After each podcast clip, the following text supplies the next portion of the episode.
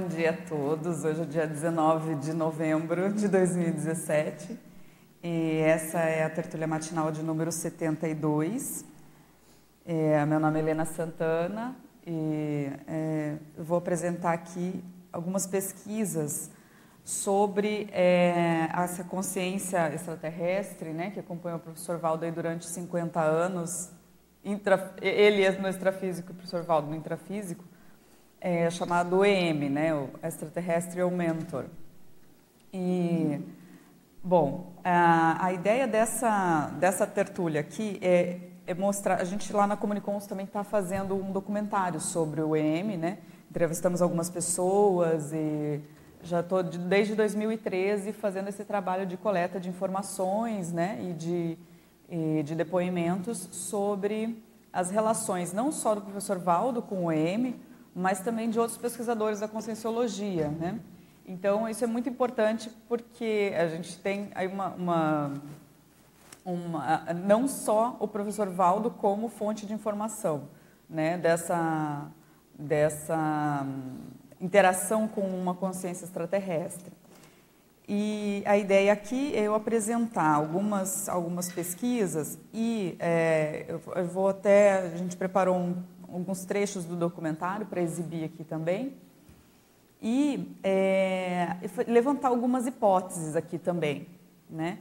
E uh, outra coisa também que é bacana aqui desse espaço da tertúlia matinal é que a gente pode também trocar experiências. Então, assim, às vezes, poxa, alguém, algum pesquisador aqui teve alguma experiência com M que a gente não está sabendo, alguma coisa que pode ser fundamental para né, para esse documentário, também para o livro que a Mauri está escrevendo e, e outras né, outras coisas que gente, outras informações que a gente está levantando. E aí a gente aqui, né, se vocês tiverem essa alguma outra experiência diversa das que a gente vai apresentar aqui, né, a gente tem alguns fenômenos aqui catalogados em relação a essa consciência. É, mas esse é o espaço também para que para que as pessoas também possam dizer, olha, não, comigo foi diferente, comigo foi assim, aconteceu isso, também vi, também não vi, não sei o que aconteceu porque é, esse, é, essa busca de informações, né, às vezes a, a informação está ali debaixo do nosso nariz e ainda não, não surgiu, né, não, não, não veio à tona. Então, por isso que é importante aqui essa... E principalmente, mais para o final, eu vou levantar algumas hipóteses que, que também, assim, é, é legal para a gente pensar junto também, né? Se de repente vocês também pensarem outras, levantarem outras hipóteses e, e aí a gente pode conversar junto, trocar ideia e ampliar essa, essa reflexão sobre esse caso, né, que é tão curioso e tão, tão especial para a gente, né? Então, vamos passar a, a, a exibição ali. Ó, hoje a gente, eu vou dar uma breve é, explicação sobre o que, que é o processo da, da pré-mãe, né? Depois a gente vai passar ao estudo de caso, no professor Valdo Vieira EM. A gente vai entrar em algumas condições para pré-maternagem, porque a partir daí a gente vai levantar algumas hipóteses sobre é, né, qual seria essa relação, além da, da questão da pré-mãe, entre essas duas consciências e também entre os, os outros pesquisadores da conscienciologia, né? porque quando a pessoa está envolvida com uma consciência, ela nunca está é, tá envolvida só com aquela consciência, né? tem toda a questão do, do grupo aí, junto nessa, nessa condição. Então, é, o que, que é a pré-mãe? É, pré-mãe é uma condição interassistencial, ou seja, é uma, é, é, é uma situação né, bem específica em que uma consim-cobaia é, parapsíquica lúcida, né, no caso do professor Valdo, e uma consciex cobaia de origem evolutiva extraterrestre, no caso o EM, tem uma interação, né? então envolve também é, é, é, fenômenos parapsíquicos, né? como a psicofonia e a semipossessão, periodicamente, né? tudo isso está na definologia do, do verbete pré-mãe, que é um verbete bem, bem legal para quem também está estudando essa, essa relação, porque é, ele, ele, coloca assim, uma consim cobaia e uma consex cobaia, quer dizer, um, uma cobaia de um lado e a outra cobaia do outro lado, uma no intrafísico e outra no extrafísico. E o curioso também da gente pensar, e depois a gente vai né, aprofundar isso, é que hoje está acontecendo exatamente o contrário. Né? O EM está ressomado e o professor Valdo está no extrafísico. Então, aí essa, talvez, essa, toda essa experiência aí pode pode ter até se invertido. Hoje está defasada essa pesquisa já.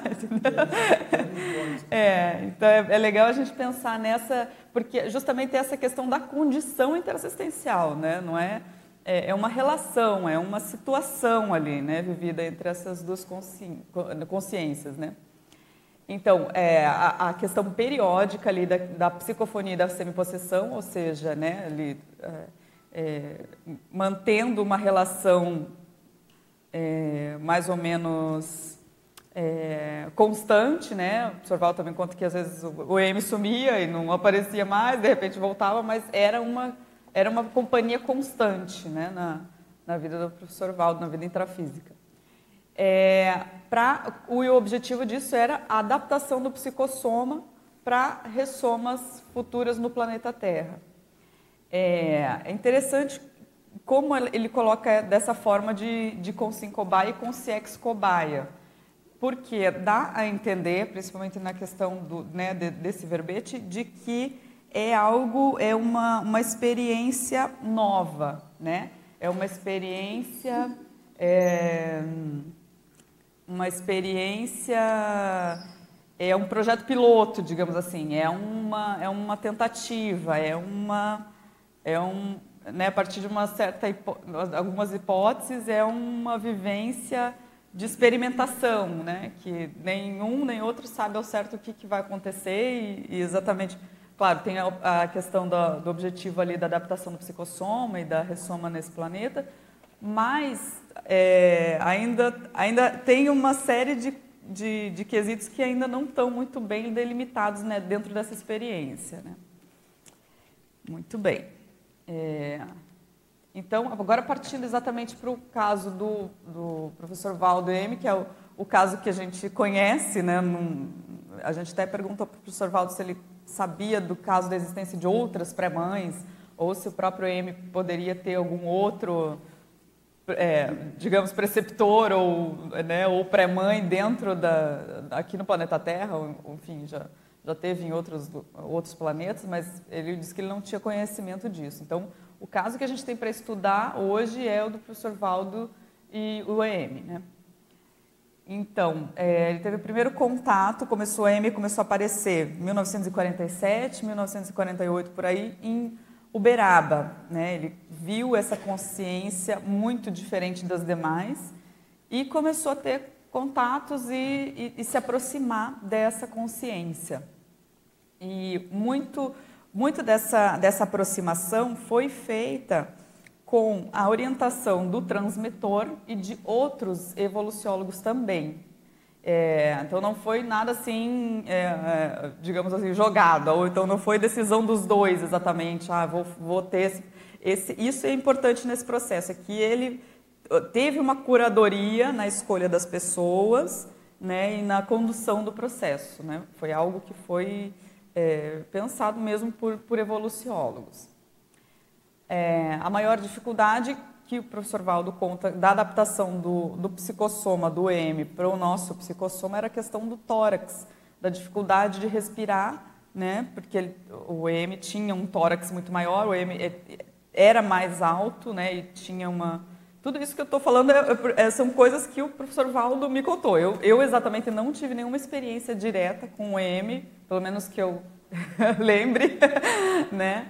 Mas é, todas essas informações que eu estou passando são, foram colhidas diretamente com o professor Valdo e também em, em algumas, é, em várias entrevistas que o, o, Paulo André e o Amauri fizeram com o professor Valdo durante é, dois anos, né? Um ano, um ano toda toda semana. Então, assim, são é, coisas que às vezes a gente é, né, o professor Valdo falava alguma coisa, depois volta, confirma, não confirma. Então, tudo isso também tem essas questões, né? Porque às vezes a gente lembra de alguma coisa, lembra de algo a mais, e isso a gente foi completando essas, essas lacunas, né? É, a descrição do paravisual do EM era que ele é, teria, ele viria de um planeta que é, seria de base aquática, então por isso ele teria um tórax maior, né, para conseguir uh, respirar embaixo d'água e ter essas, essa, um uma área maior de trocas gasosas e conseguir esse processo da respiração ser mais, mais fácil aí num planeta que, que tivesse base aquática, né? E uh, os relatos são de que o M tinha participação ativa, né? Depois de um certo tempo em que eles conseguiram se, é, se adaptar e o M se manifestava mais livremente através do soma do professor Valdo, de que o EM teve participação em vários cursos e palestras que o professor Valdo dava, né? E tem relatos também de outros pesquisadores aqui da Conscienciologia, outros professores que relatam que sentiam a presença do EM enquanto estavam dando aula, né? enquanto estavam fazendo cursos, é, enquanto estavam escrevendo, às vezes fazendo pesquisas. É, então, não, é isso que é importante também, é, é a gente pensar que não, essa relação de pré-mãe não foi só com o professor Valdo especificamente. Em algum nível houve também é, relações com o, o, grupo do professor Valdo, que é o pessoal da Conscienciologia, né, que estava mais diretamente ligado aí nessa, né, no início, inclusive, da, da na, da, na, na, dos primórdios aí da projeciologia, né, e depois com a proposição da conscienciologia. É, então, acho isso bem importante, porque às vezes pensa, ah, não, poxa, mas é uma, é uma pessoa só que está falando que, o, que a consciência é extraterrestre. Não, são várias pessoas que tiveram parafenômenos e conseguiram é, também chegar a essa conclusão e ter suas próprias experiências, né? É, o processo de adaptação então, foi desde desses primeiros, desse primeiro contato, 1947, né, até mais ou menos 1999, né, 98, 99, que ele já foi se preparando para a ressoma e foi se despedindo aí das pessoas, tanto do professor Valdo como de outros pesquisadores da conscienciologia, né? É, que aí ele é, é ele teve uma certa, digamos assim, uma certa preocupação também em avisar que estava é, saindo para ressomar, que ia se ausentar a partir de certo momento para ressomar nesse planeta atual aí. É... Quando você estava mencionando né, a percepção também dos outros pesquisadores Aí veio um termo que eu brinco, né? Convalidação. A convalidação, eu sempre brinco o com na frente como unidade de lucidez consciencial, a validação das outras pessoas também tendo a para-percepção, né? Quer dizer, não foi só o velho e bom Mr. Vieira, né? Teve muito mais gente no grupo, SCP-2, muitas pessoas viam, o EM era uhum. completamente, né? Coletivamente, essa asseveração do que não era um evento unicamente da uhum. cabeça do professor é, Não foi um fato isolado, né? Foi uma, foi uma convivência de 50 anos, né? Então, é algo que tem muita... deixou aí muitas marcas, né? Agora a gente vai é, assistir um, um, um, vídeo, são trechos mesmo do documentário. Então, vocês podem ver que não está muito numa linha, assim, são realmente trechos de, de depoimentos das, que a gente colheu para o documentário do EM. E, e, qual que também, é, é, desde o início, quando eu comecei a pesquisar isso, algo me intrigava muito mais do que, é, ah, não, é só o processo de adaptação. É, porque, assim, se você tem uma cobaia de um lado, uma cobaia do outro, então existe o objetivo, objetivos em comum, e o objetivo explícito é a adaptação do psicossoma do M. Mas houve também aí um impacto na vida das pessoas que tomaram contato com, a, com essa consciência. Então, é, a gente pode pensar que isso realmente é um objetivo, é um dos objetivos dessa experiência toda. É, não sei, né, isso a gente vai levantar hipóteses, mas é, estudando o caso, eu vejo que isso tem uma, uma importância muito grande aí nessa, nessa relação de pré-mãe entre o professor Valdo e o EM. Mas vamos ver o que as pessoas contam, né, do que, das conclusões aí que as pessoas chegam depois de ter contato com, com o EM.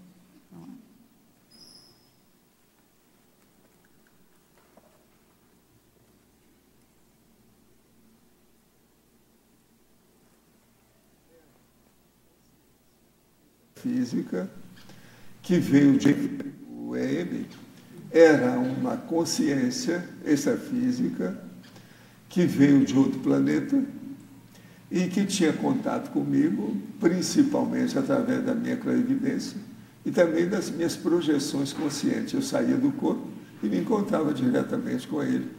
É, para a cara, para a cara, como nós chamamos. Quer dizer, a cara extrafísica com a cara extrafísica dele. Então, ali era mais fácil de se entender encaminhar a situação. O EM, na verdade, é, a gente não podia estar chamando com muito nome, porque eles iam confundir os nossos trabalhos e as nossas pesquisas com ufologia, processo de OVNI e outras coisas mais. Então, o, um dos nossos uh, amigos extrafísicos, que era britânico, quando ele viveu por aqui, então ele começou a chamar, que era o extraterrestrial mentor, quer dizer, o mentor extraterrestre, que equivalia então ao guia espiritual naquela ocasião. É aquilo que eu chamo hoje aqui na conscienciologia de amparador extrafísico. E ele então chegou a esse planeta e foi encaminhado à convivência com o professor Valdo para fazer um trabalho de adaptação da parafisiologia dele, ou seja, da, fisi da fisiologia dele é, extrafísica, para que ele pudesse ressomar ou renascer num corpo humano aqui na Terra nesse período atual. A cabeça dele grande, os olhos enormes. Os olhos dele, desde o início, pareciam esses óculos que a pessoa usa, por exemplo, na motocicleta, sabe? Sem óculos. Então, os olhos dele pareciam aquilo, tudo grandão, puxado. Agora, o rosto mais fino e os braços e as pernas menores. E o tórax enorme. A cabeça era grande e o tórax grande. Agora, os membros superiores e inferiores menores.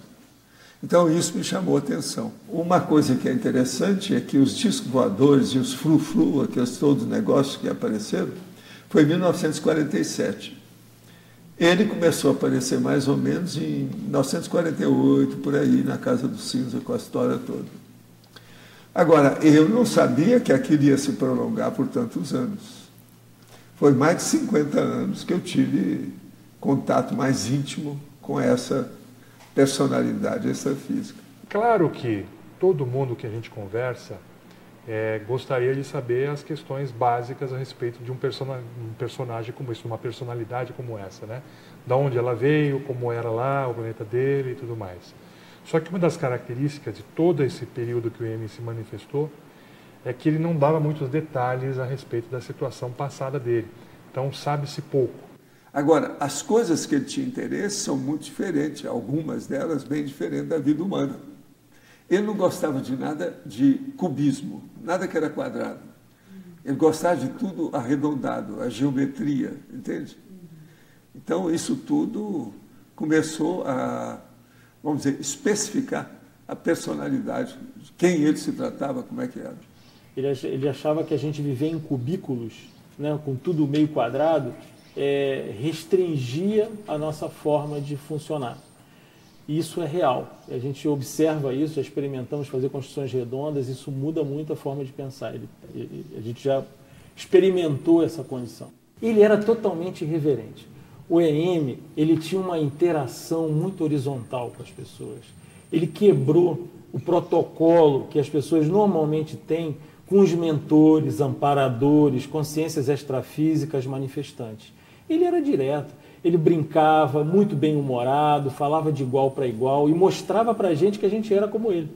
Entende? A gente era no mesmo nível, vamos dizer assim, praticamente. Ele se colocava dessa forma, pelo menos. Eu frequentava, às vezes, uma espécie de redação lá de desenho do pessoal, engenheiros e outros mais técnicos de Furnas. Ele então falou assim: olha, eu lá no meu planeta, quando existia lá e eu vivi lá, eu era igual um engenheiro deste Furnas, a mesma coisa. Então ele era um técnico dentro desse processo no planeta dele. Outra coisa que ele falava também é que o corpo dele tinha sensibilidade energética natural, como se fosse um, um sentido. Nós temos cinco sentidos, eles deviam ter lá seis, sei lá, sete. E um deles era a sensibilidade energética. Ele sempre puxou para isso. A pessoa media os campos, estudar a fisiologia da ectoplasmia, nós precisamos entender como é que a ectoplasmia funciona melhor nesse planeta. Ele fala, meu planeta é tudo mais fácil. Ele falava muito isso. Por isso que aqui vocês têm que estudar muito isso, para quebrar essa barreira.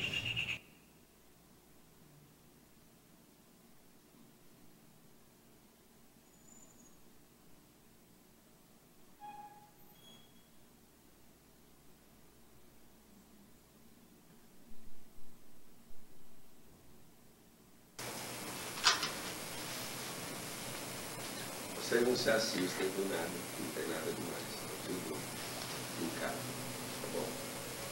Fiquem bem tranquilos, descansados, não fiquem com excesso de curiosidade para nada, que não vai acontecer nada demais. Tudo normal. Agora, relaxem o mais que vocês puderem. Principalmente vocês, fechem os olhos. Como estão sentados, não vai acontecer nada.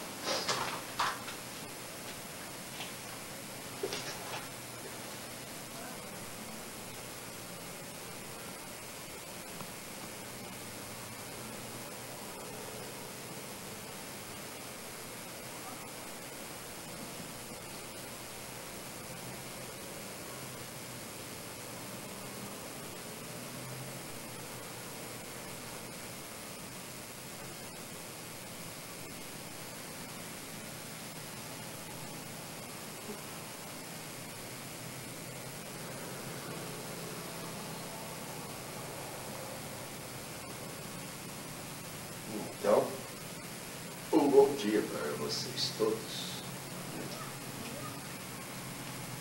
Então, Baranoff, a gente está agora mais diretamente aqui, né? nessa terra. Finalmente. Aqui é um local que serviria para mim. É a minha atmosfera, entende? Eu gosto disso. Positivo, disciplinado, para muito estudo. Isso é muito bom. Agora veja bem, essa energia do campo ectoplasmóide foi feita com a energia de vocês. Vocês podem fazer quando quiser, qualquer reunião, não precisa mudar ninguém, são vocês. Vocês são capazes disso. Estão isso. Agora, com o tempo, eles foram adaptando. Isso foi feito lentamente, demorou muito tempo. Agora, lá pelas tantas, nós tínhamos perfeita, perfeito entrosamento, um com o outro, sem problema. E chegou o nível que ele ficava, às vezes, totalmente incorporado, como se tivesse com uma possessão em cima de mim, uma possessão benigna. E ele andava, tudo isso, e eu ficava é, consciente, fora do corpo, examinando as peripécias dele, tudo que ele estava fazendo. Uma vez, por exemplo, ele andou num curso que nós estávamos andando lá, com muita gente em colchonete. Ele saiu pulando no meio do povo, mostrou tudo que era ele mesmo. Ele falando com o povo. E de repente, o professor Valdo, né, na, da DEPCON, ele dá um pulo da cadeira, e ele estava deitado, né, assim, ele deu um pulo da cadeira assim e ficou em pé. Bom, eu, eu meu coração deu um pulo também, né, quase saí pela boca, porque eu não esperava, tudo aquele processo, tudo lento, e ele simplesmente deu um pulo assim, e ficou em pé, e aí começou a respirar e a arfar, assim, bem forte, como se tivesse uma dificuldade respiratória. E aí ele falou assim: esse fole de vocês é muito ruim, hein? Né? Falando do nosso pulmão. Somando todos os, os gadgets, quer dizer, todas as, você está entendendo, potencialidade do corpo humano nosso era superior ao dele. Isso não é dúvida. Agora, o processo dos olhos, aí ele ganhava. Tinha acabado de chover, então a água vinha do morro e batia naqueles lugares, inclusive lá tem alguns lugares que estão até cimentados com a água para correr. Então eu via a água e olhava a gota d'água à distância, eu dentro do carro. A hora que ele adaptou mais ou menos para eu ver através dos olhos dele. Você está entendendo? Eu vi a vida dentro das gotas da água e vi os micro-organismos que havia.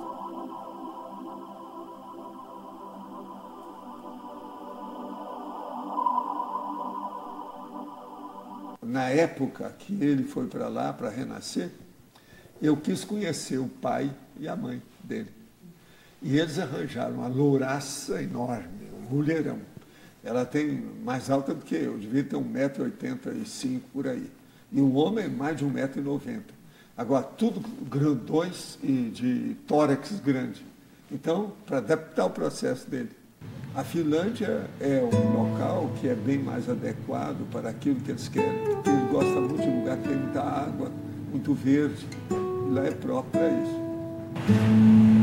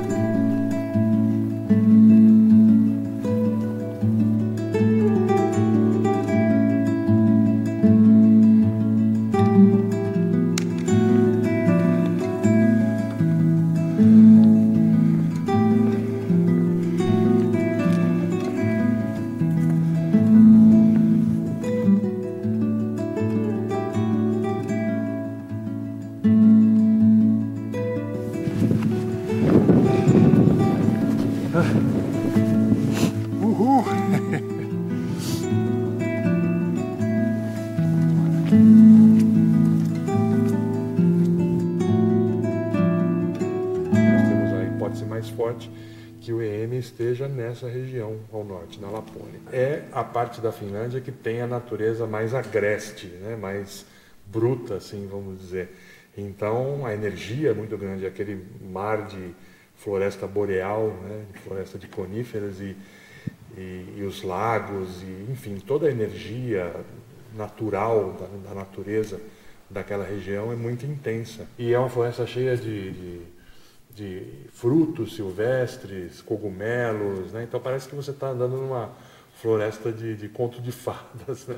Essa é a sensação que a gente tem. Uma viagem que deu certo, todos os detalhes do início até o fim, a recepção das pessoas em todos os lugares que a gente foi, é, favorecimento de encontrar as coisas que a gente precisava, sincronicidades, né? até a aurora boreal. No único momento da viagem, a gente tinha duas horas numa condição ideal para ver a aurora boreal, pois foi quando teve e a gente conseguiu ver.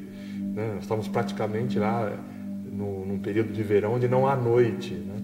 e até isso foi favorecido. Ele tinha muita cosmovisão, visão ampla do universo, da manifestação consciencial. Isso chamava muita atenção, mexia muito com a gente durante as relações e as interações com ele. Você pode ter uma, uma experiência com uma, uma consciência, um princípio inteligente, com outra manifestação de outro planeta, faz você parar para pensar profundamente sobre a sua realidade, o que você está fazendo aqui, qual que é o seu papel.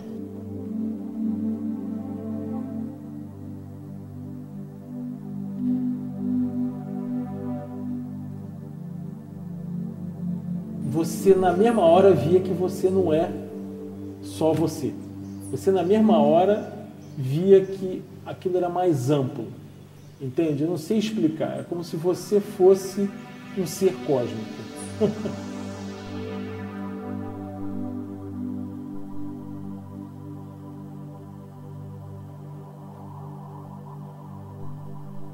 essa interação com uma consciência extraterrestre dá essa, essa noção de cosmos, de amplitude de cosmos muito grande essa consciência de que você é muito velho, ainda vai durar muito, ou seja, eterno. Então as suas ações têm um peso vamos dizer assim, de importância muito grande. Isso mudou a minha forma de ver, mudou a minha forma de me relacionar com tudo.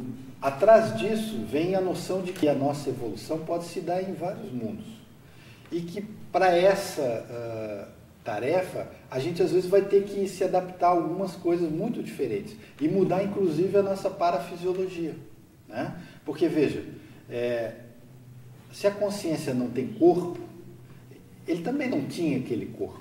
No sentido assim, é, a consciência é uma só. Acho que a maior prisão que as pessoas vivem é que elas não se permitem pensar em outras coisas. Elas não se permitem pensar diferente. Então as pessoas deviam se questionar por que, que elas pensam assim, por que, que elas agem assim. E se não poderia ser diferente.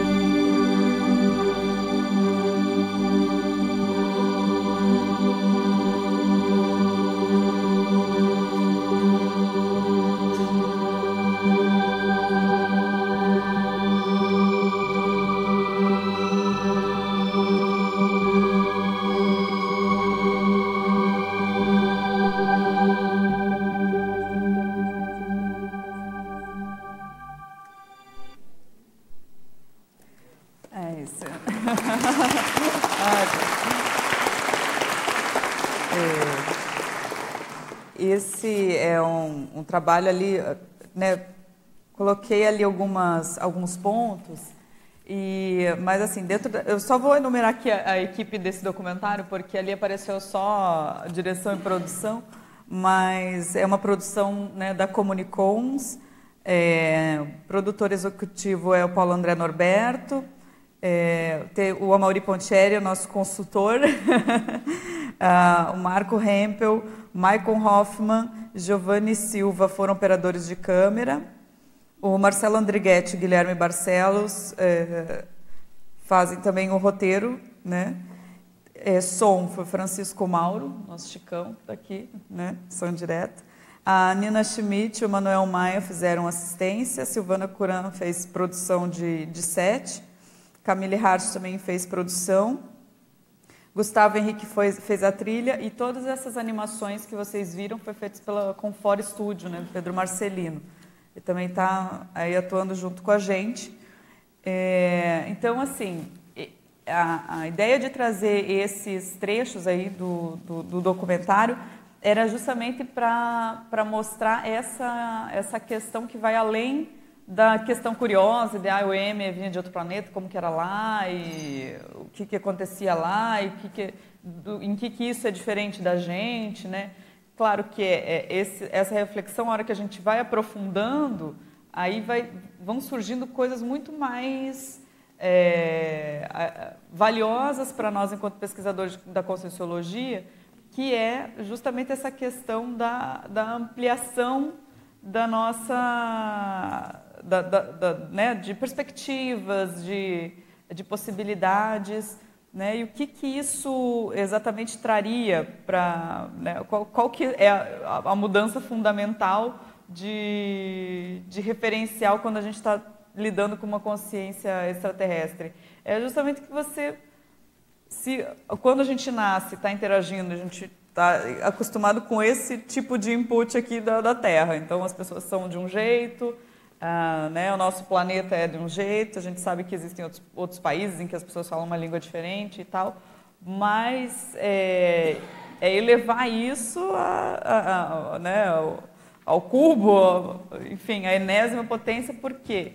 É, à medida que você vê que existem pessoas vivendo em outros planetas, consciências vivendo em outros planetas, e que existem milhões de outros planetas na, né, na, nessa galáxia, em outras galáxias também, milhões de outras galáxias. Então, acho que é, aí a gente tem isso muito mais forte, né? A nossa questão da nossa proexis, e aonde que eu vou desenvolver minha proexis? É nesse planeta? Existe a minha consciência pode ir para outros planetas, pode interagir com outras consciências extraterrestres. Então isso acaba né, é, extrapolando aí toda a nossa visão de mundo ao ter esse contato, essa, esse tipo de manifestação aí, né, com, esse, com essa consciência extraterrestre. É, passando aqui um pouco, é, a gente tem a questão da transmigração interplanetária, que provavelmente foi o que aconteceu com o EM, né? E é, temos, a gente está acostumado sempre a falar mais de transmigração é, em relação à, à transmigração para outros planetas mais de nível evolutivo inferior, né? Mas existem também as transmigrações sadias, ali no, no verbete transmigração é, interplanetária, existem essas duas, essas duas categorias aí de, de, de transmigração. As sadias, né, que são evolutivas, que é o estabelecimento de, do voluntário da consciência pacífica em planetas acolhedores, quer dizer, ela mesma opta por por ir para outros planetas mais evolutivos, e as doentias, que são regressivas, que são compulsórias de consciências conflitivas em condições mais atrasadas. Né? Ao mesmo tempo, isso também, conversando é, com os pesquisadores da, lá no Colégio Invisível da Extraterrestrologia, o que, que pode acontecer também? Pode acontecer de uma consciência mais evoluída transmigrar para um, um planeta é, de nível evolutivo menor para justamente auxiliar aquelas consciências, não necessariamente ser, então, exatamente. Então, assim, são, eh, aí está caracterizado dois tipos, mas aí a combinação varia, né? Porque se a gente pensar nesse, nessa hipótese, é, que mesmo lá no planeta Cromagnon existem evoluciólogos e existem é, consciências que estão ali é, ajudando aquelas outras consciências a, a, na evolução, né?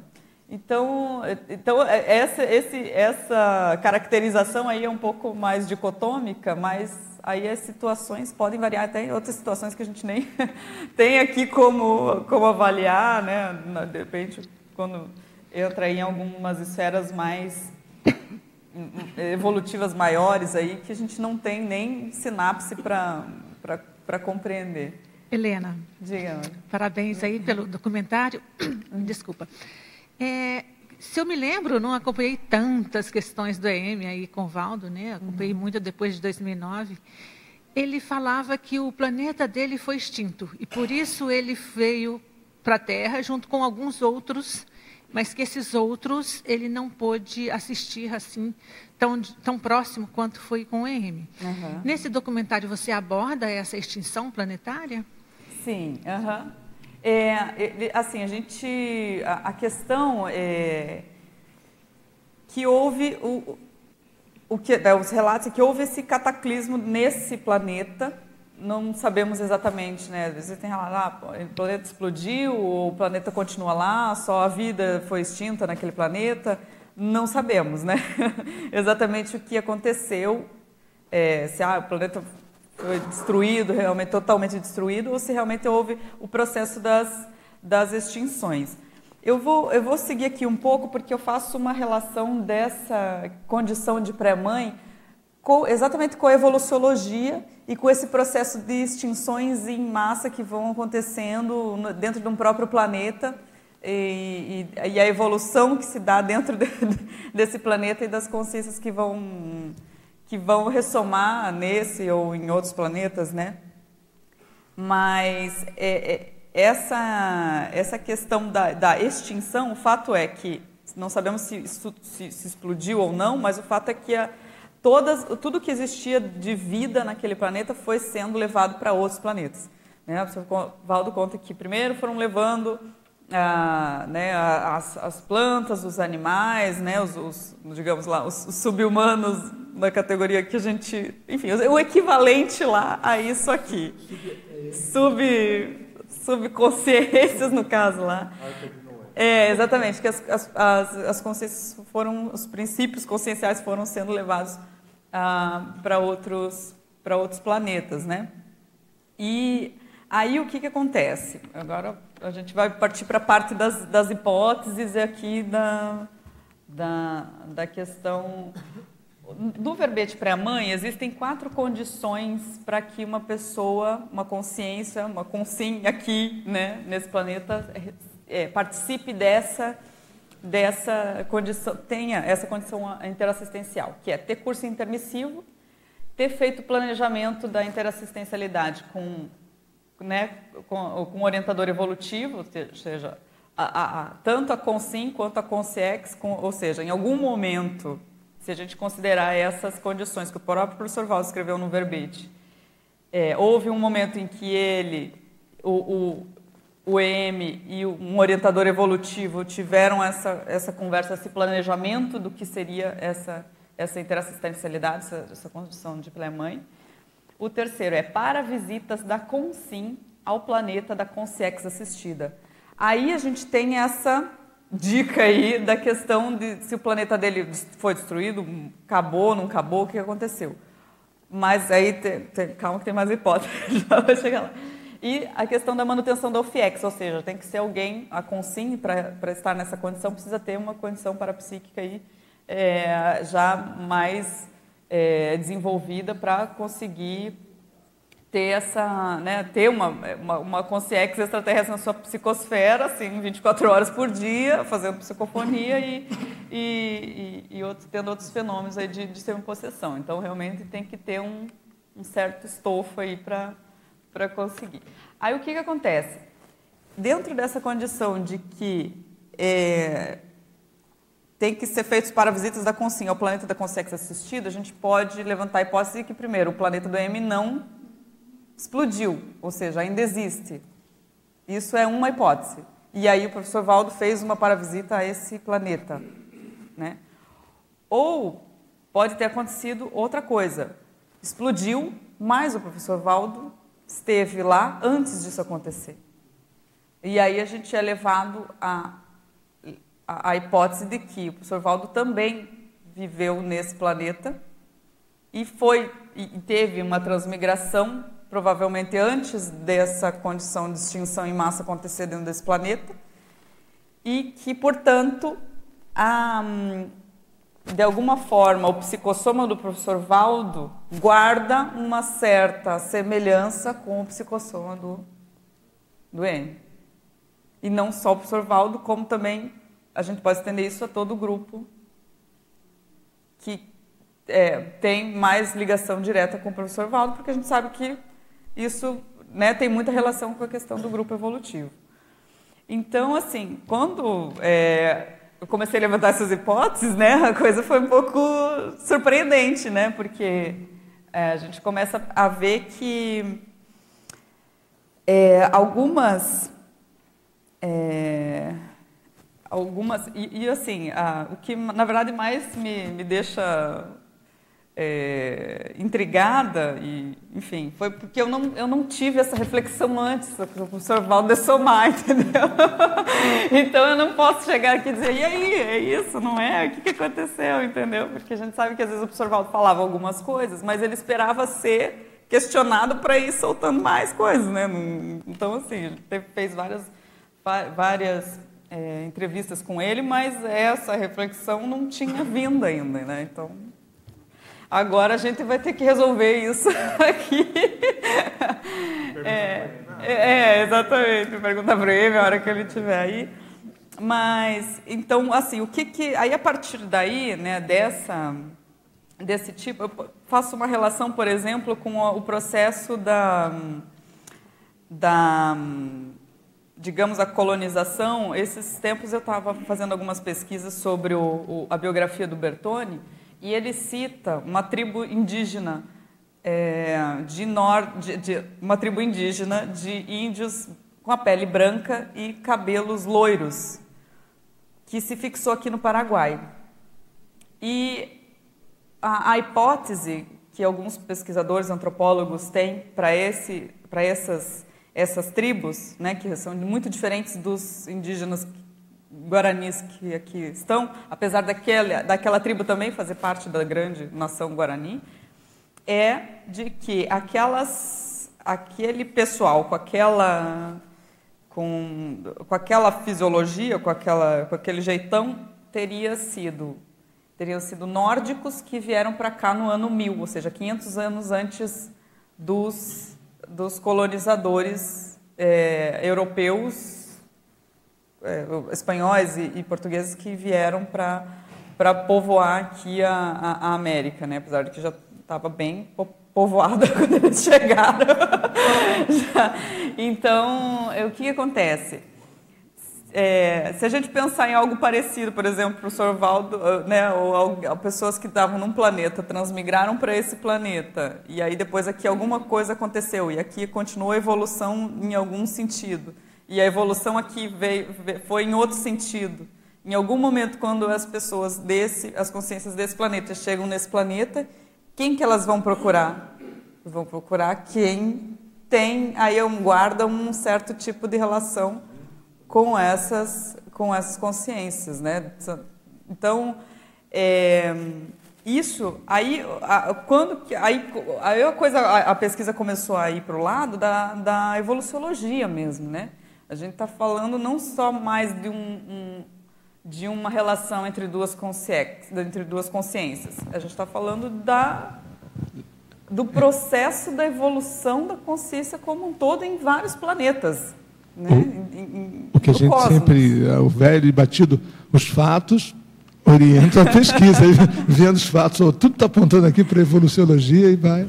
É, e, e... Deixa eu dar também um, ah. um ponto importante aí nisso, Helena, é uhum. que uma das coisas que a gente conversou com o professor Valdo é que ele dizia que tinha a possibilidade daquela para a humanidade lá do planeta do M está já há alguns séculos sem algum planeta de fixação. Uhum. É, então ele tinha essa hipótese lá. Então, ou seja, normalmente a gente pensa que ah, houve a dessoma lá no planeta e logo depois isso vai haver a ressoma aqui. Não, ele disse que havia alguns séculos que aquela para-humanidade não tinha um planeta para ancorar a evolução, o que, o que causava uma situação ruim do ponto de vista evolutivo. Né? Uhum. Aí, em função da nossa média evolutiva aqui ser próxima da média evolutiva consciencial de lá, é que esse planeta foi escolhido para que começasse a ver o fluxo maior de ressomas aqui. Né? Então, uhum. esse lapso de tempo de séculos aí também a gente tem que considerar. Isso foi uma das coisas que a gente perguntou diretamente para ele. Uhum. É, é, isso. É, aí, nesse sentido, que eu vejo que tem essa relação de que, de repente, é, ele possa ter vivido lá, enfim, muitos de nós também, e, e viemos em alguma forma, algum tipo de transmigração para esse planeta aqui, né, para nessa condição de, de, é, de evolução, né? Porque o que acontece? A gente começa a ver as coisas aqui.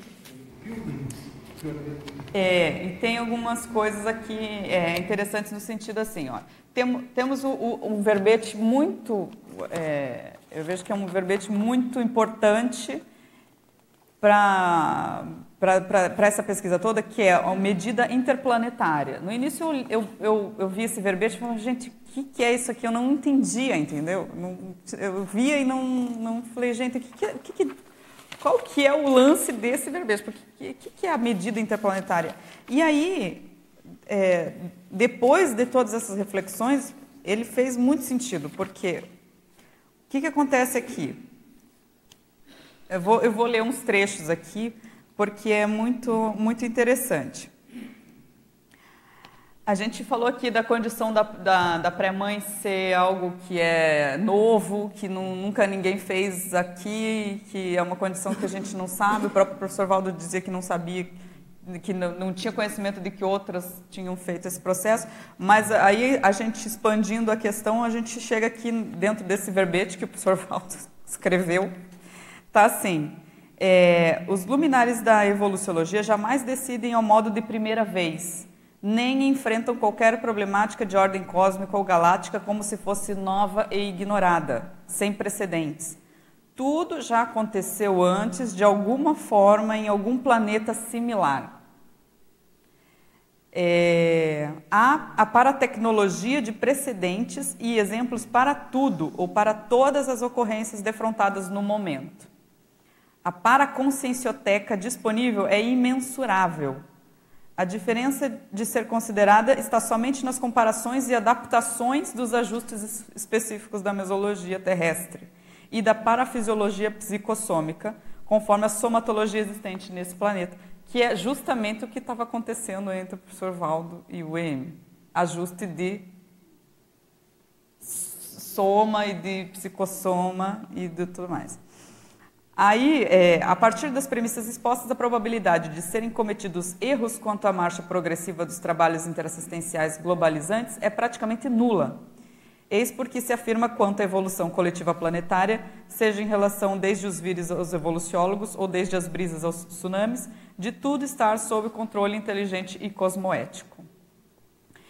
Então, assim, é, a gente parte ali de um caso específico, né, para levantar essas hipóteses aí de que é, é, essa relação não é só essa relação, é, é um indício, né, de que é, de alguma forma há algum tipo de é, avanço grupal na evolução.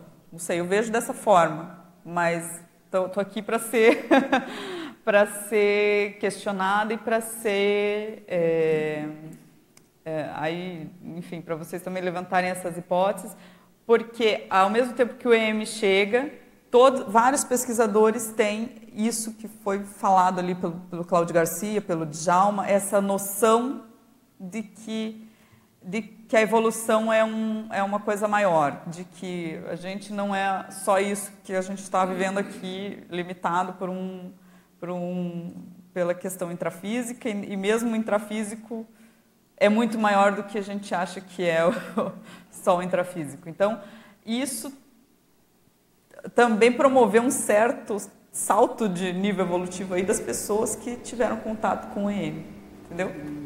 Então, é, eu acho que, assim, essas hipóteses que eu coloquei, né, é, são, levam a essas, essas reflexões, né? Que impacto a ampliação de referencial para o cosmos traz para a consciência intermissivista, né? Se a gente pensar que a gente tem aí uma, uma proexis para cumprir não só nesse planeta e que os nossos pensamentos e que a nossa energia está atuando não só nesse planeta, mas está atuando no cosmos, né? E o que, que a gente está fazendo aí efetivamente para se preparar para essa interassistencialidade cósmica, visto que se hoje a gente não enxerga essas possibilidades, a partir do momento que a gente enxergar essas possibilidades, a gente vai ter que fazer alguma coisa com isso, né? E aí Assim, agora estou estou à disposição para as perguntas e para considerações e para que vocês hum. Oi. É, não ligou aí. Vê se está ligado. Ah, pega. Está chegando ali o microfone.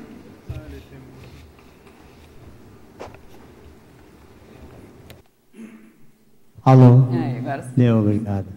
Eu queria tirar umas dúvidas aqui. Ele estava de psicossoma aqui, né? Então ele teria a terceira morte dele, né? Ou a dessoma dele, né? E ele estava se preparando, então, em 99, para ter a terceira dessoma dele, né? E também, se desde 49 até 99, ele ele esteve aqui na Terra ou ele se deslocava até o seu país, ou ele adotou a Terra durante esse tempo, ele vivia aqui durante esse tempo. Se o Dr. Valdo teria uh, falado sobre isso, né?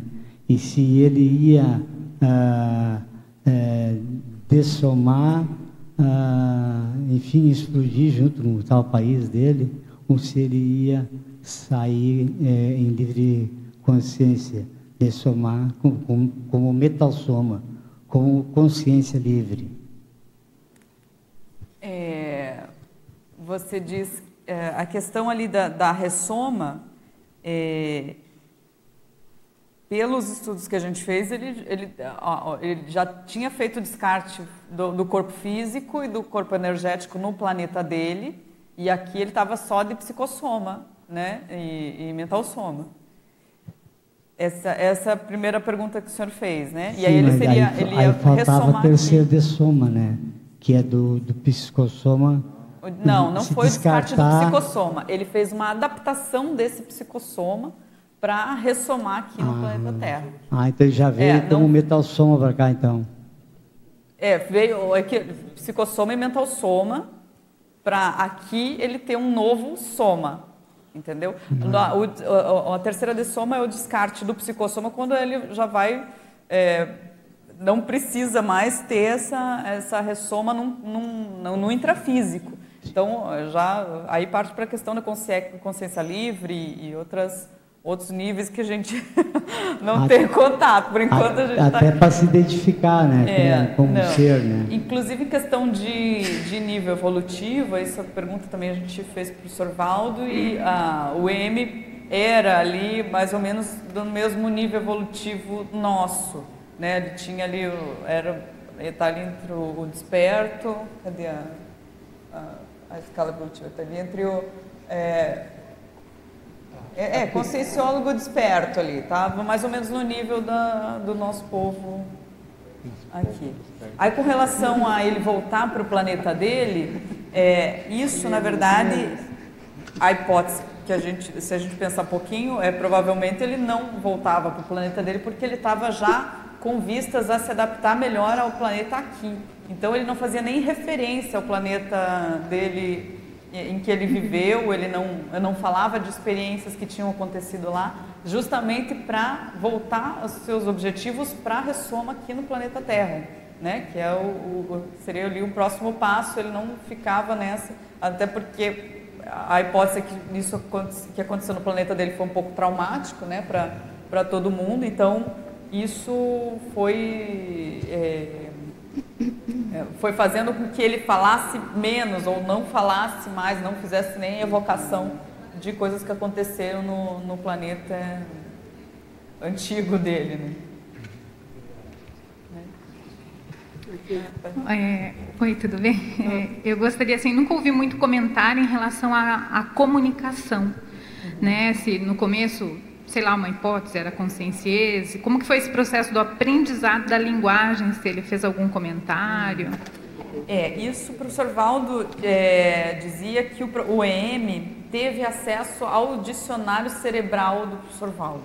Então, ah, o que aconteceu? Mesmo que, e, e, quando ele chegou ao convívio, quando foi levado ao convívio com o professor Valdo, ele já tinha passado também por algum algum tipo de aprendizado. Ele dizia que o EM já tinha visitado várias parapsicotecas e que ele tinha tido acesso a várias a, é, é, a, a vários conhecimentos aqui do, do, do, planeta Terra que o mesmo professor Valdo não tinha, né? E que isso às vezes era, por exemplo, num curso, o EM uh, entrava em, semi-possessão, falava coisas que depois o próprio professor Valdo dizia que, poxa, mas como assim? Eu não sabia disso, né?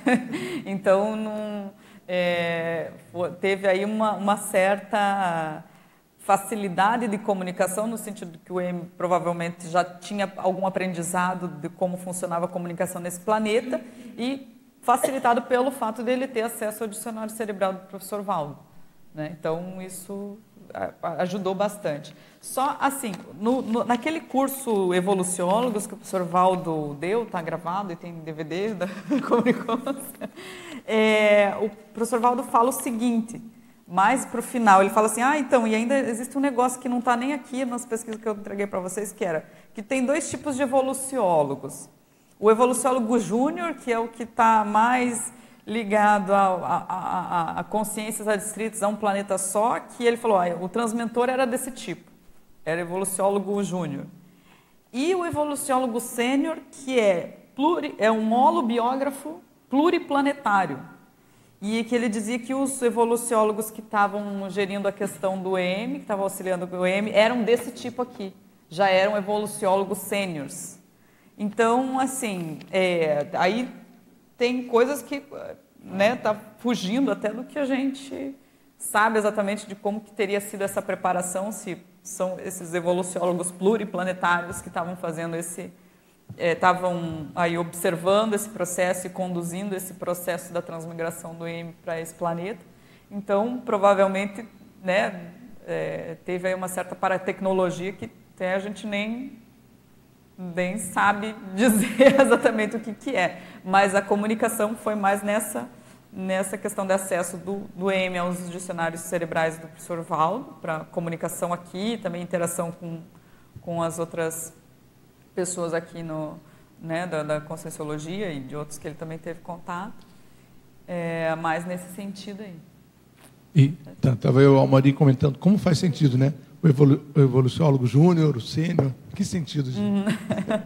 é. Quem é? Jordan? Tá.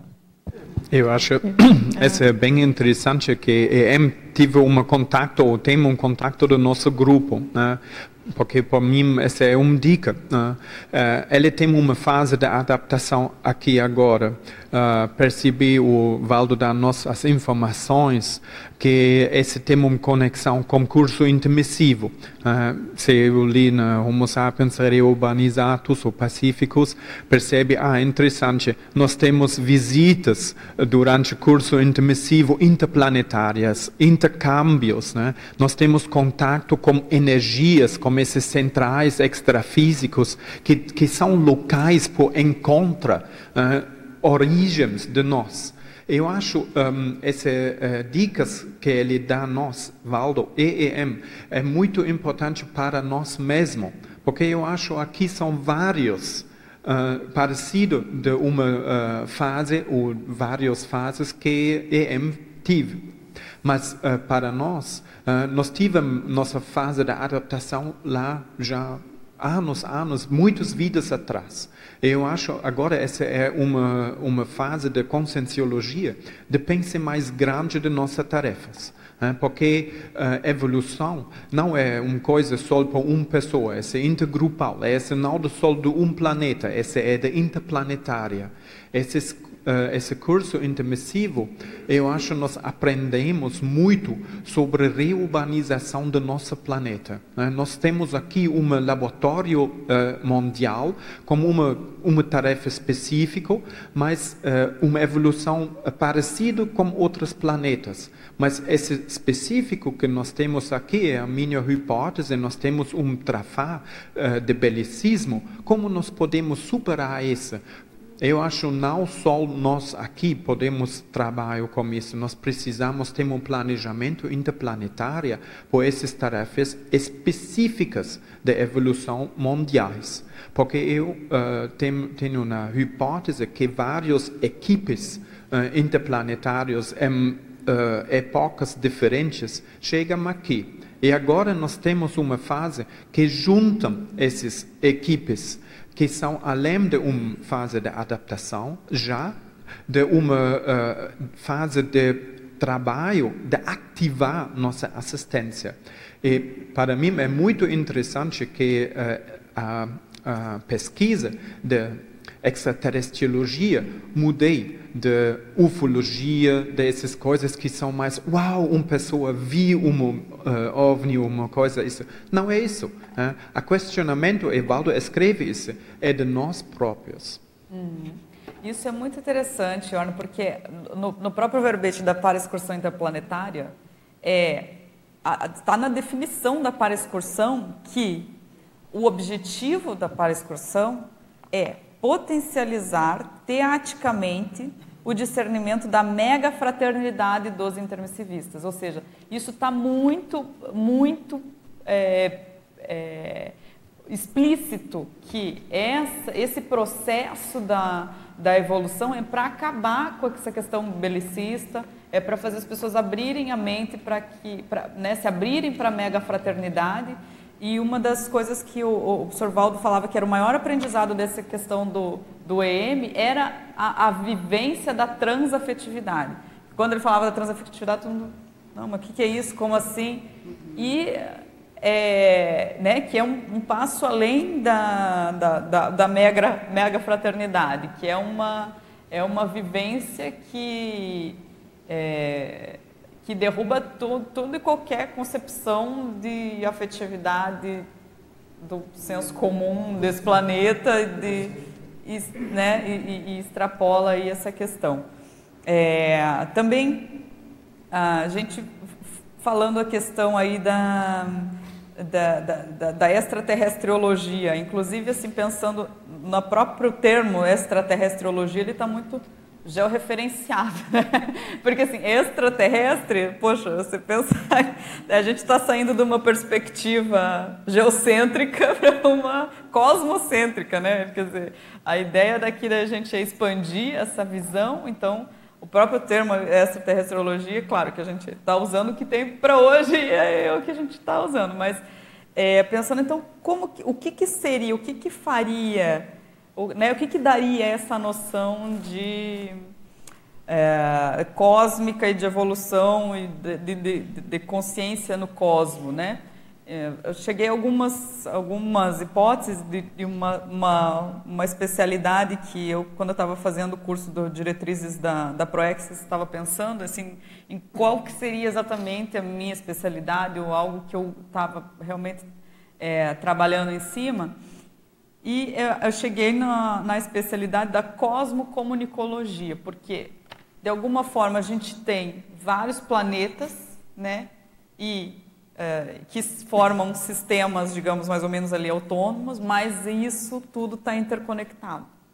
Né? Então, tudo isso está fazendo uma, está tendo uma conexão entre esses planetas, e isso que forma a grande consciencialidade é, e evolutividade das consciências de uma forma mais, mais ampla. Tanto que na, no verbete cosmoconsciência, a especialidade dele é comunicologia. Isso me chamou muita atenção. Deixa eu até ver aqui. Aqui, ó, cosmoconsciência. A especialidade é comunicologia. Quer dizer, de alguma forma, é, eu acho que assim, eu acabei fazendo uma certa. Não sei se puxei a sardinha para o meu lado, porque eu sou da comunicação, mas eu não sei se realmente isso foi um reflexo de que a pesquisa é no sentido de estabelecer comunicação entre diversos é, é, planetas aí. Só um minutinho que tá, a, a, Dani estava... Uma, não é que é, seja a comunicologia, mas é uma abordagem possível para destacar. Da cosmoconsciência. Isso, isso. Mas eu acho que isso é muito representativo no sentido assim de você ter uh, uma, uma cosmoconsciência ao mesmo tempo que isso é muito difícil de explicar Quer dizer, como que você vai comunicar uma cosmo, um fenômeno da cosmoconsciência? É difícil, né? É, porque Ao ele, mesmo tempo você tem um ele, acesso direto. É, porque de certa maneira é um processo comunicativo da uhum. consciência com o cosmos. Exatamente. Nesse sentido, tá, é uma abordagem bem é, pertinente, não é? Uhum. Mas é um viés, é, não quer dizer que a classificação da especialidade uhum, ela seja só aquela. Uhum. É, depende da abordagem da, do, do, do pesquisador aí, no caso. É, pode ser um caminho para a gente começar a puxar o fio da meada. É, Helena, é, queria te fazer uma pergunta. É, você falou sobre a comunicação do EM no período intermissivo, né? Como seria, chegou a abordar, ou você pesquisar, ou o Valdo falou alguma coisa sobre a comunicação do EM no planeta dele, como seria? Se seria telepática? Como é que eles se comunicavam? Ó, isso também é uma, é um, um, uma coisa que, como ele não falava exatamente o que, que acontecia lá no planeta dele, é difícil a gente ter essas, essas respostas, assim, né? Agora, pelo que a gente uh, ouve o, o, a questão da sensibilidade energética, né, e de, de que o parapsiquismo estava lá um pouco mais, é, que eles já admitiam a questão energética, que já já conseguiam lidar melhor com a questão da ectoplasmia, né? Então, eu vejo que é, acho que a, a, a, hipótese de que a comunicação lá também tenha muito de, de parapsiquismo, né? Tenha, não seja necessário aí toda essa questão intrafísica que a gente tem aqui nesse Até planeta. Mesmo porque era aquático, né?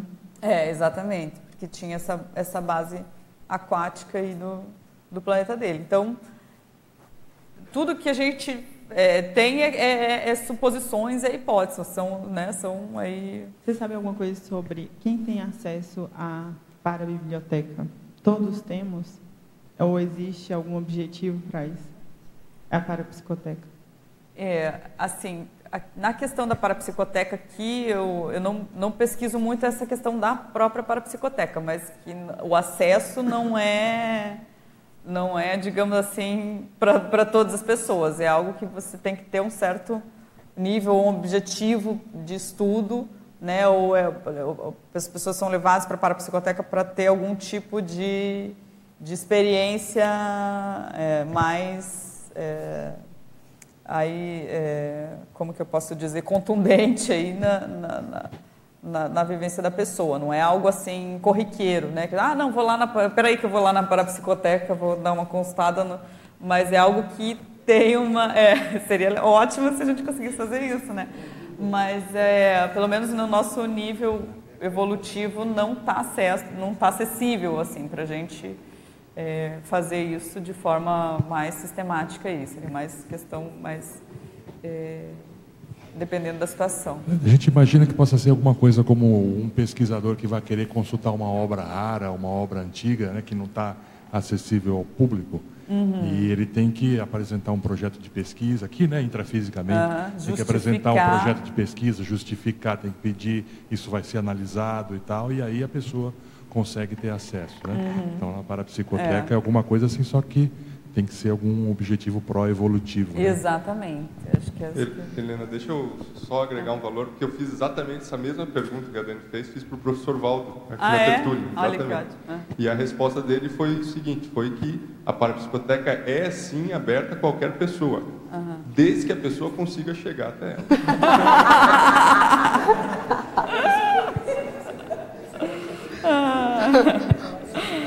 Só precisa saber o caminho. E diria mais, né, Helena? Se a gente quer ir na parapsicoteca, a gente poderia começar indo na holoteca, né? Exatamente. Boa, ótima. Ah, é. Então, Helena. É, a Flávia estava. É, eu conheci o professor Valdo muito jovem, né? E eu lembro que a gente ia na casa dele, tinha as reuniões, eu não sei de quando é essa fita sua. Mas teve um evento no Teatro do Iban, no Rio de Janeiro, eu não sei se tinham mais pessoas aqui lá, né? e quem incorporou foi o EM. Uhum. E ali, no meu caso, não só no meu caso, e no de outras pessoas, a gente fazia pergunta direto para o EPICOM, que era o professor Valdo, o EM respondia. E ali eu, nós, eu percebi né, que, em várias vezes, não só ali, mas durante o ECP2, quando o EM também incorporava, que ele impedia determinadas mudanças de destino.